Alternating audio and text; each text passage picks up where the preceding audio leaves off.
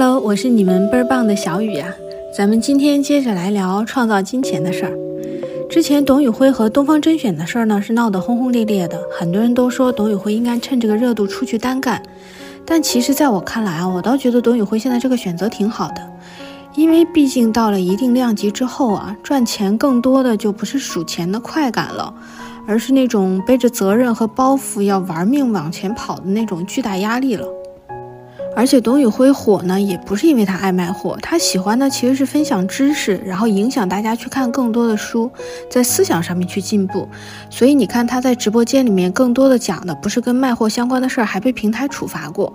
所以我觉得啊，就童宇辉现在的选择其实特别好。如果你真让他自己出去单干啊，他很有可能就要去带团队，然后完成一些对赌协议，然后每天的时间就被耗在那种无休无止的讲解各种在哪儿都能买到的那些商品上面，而不是在跟我们分享一些读书啊、旅游啊那些有意思的事情了。那久而久之，可能他也就不是我们喜欢的董宇辉了。所以这个里面其实关键的点就是呢，就是董宇辉他并没有因为想要赚钱，然后被裹挟着去做自己不擅长的事情。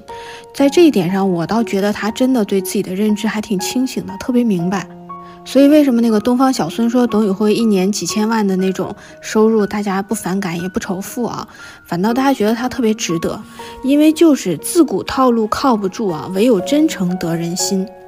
而且私下跟你们说啊，就董宇辉那个命数，我那个董紫薇那个朋友给他去推过，他说他那个好的还在后面呢，他后半辈子一定是大富大贵之人，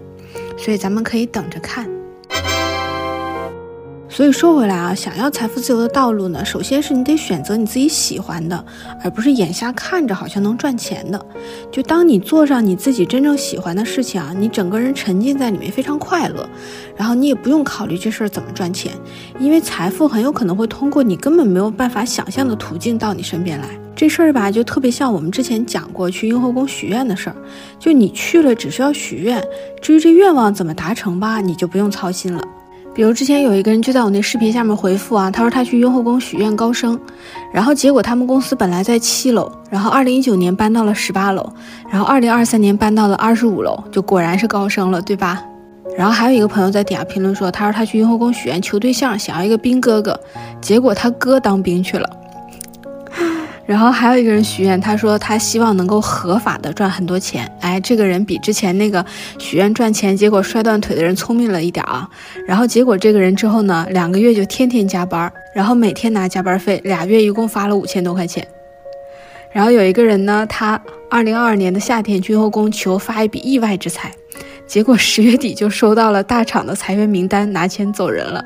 所以这事儿吧，它有点像我们开车导航，就你只需要给出目的地，至于怎么到呢，导航就会给你自动选择一条最优的路线，你只要跟着走就行了。当然，有的人可能接下来的问题就是，那么什么才是我自己喜欢干的事儿呢？我觉得这儿吧有一句话特别合适，叫做“热爱可抵岁月漫长”。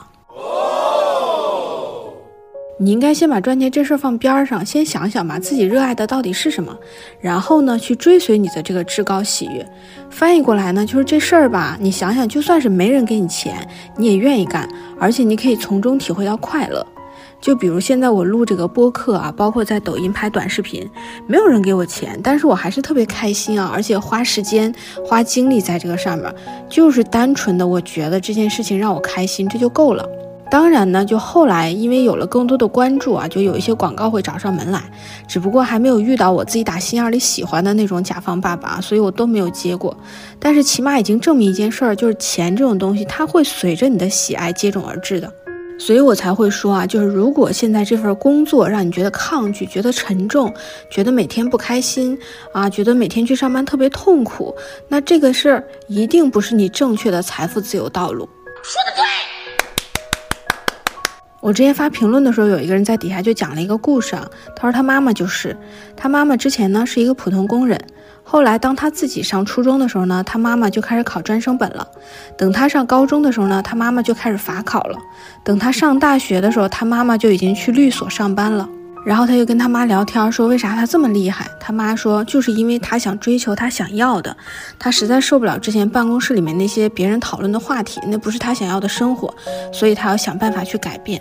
如果你走的是一条正确的道路啊，你肯定是自愿的，而且非常喜悦的。就算你身上可能有些疲惫啊，但是心情是特别轻松的。而且从长远来看呢，做你自己喜欢的事情，比做不喜欢的事情所赚的钱一定会更多。那怎么去发现你自己真正热爱的到底是什么呢？你可以先观察观察自己喜欢什么，在工作里面呢，你喜欢做什么？你的爱好是什么？哪些活动能够让你感受到喜悦、有活力？或者是你的朋友评价你，比如说你在做什么事儿的时候，是他们最喜欢你的样子？这些热爱就是未来你财富自由的种子。你先把赚钱呢放到一边儿，先让你沉浸到这种因为热爱而带来的喜悦当中去。你要相信一件事儿啊，就是我们每个人来到这个世界上都是独一无二的，都拥有自己独特的技能。不要把这个技能看作是世俗化已经定义的某种工作啊，但是却可以让你财富自由的一技之长。后面呢，我们可以再详细聊聊实操。如果你听懂了，可以在评论里面聊聊自己真正的热爱的到底是什么。还是要记住这句话：热爱可抵岁月漫长。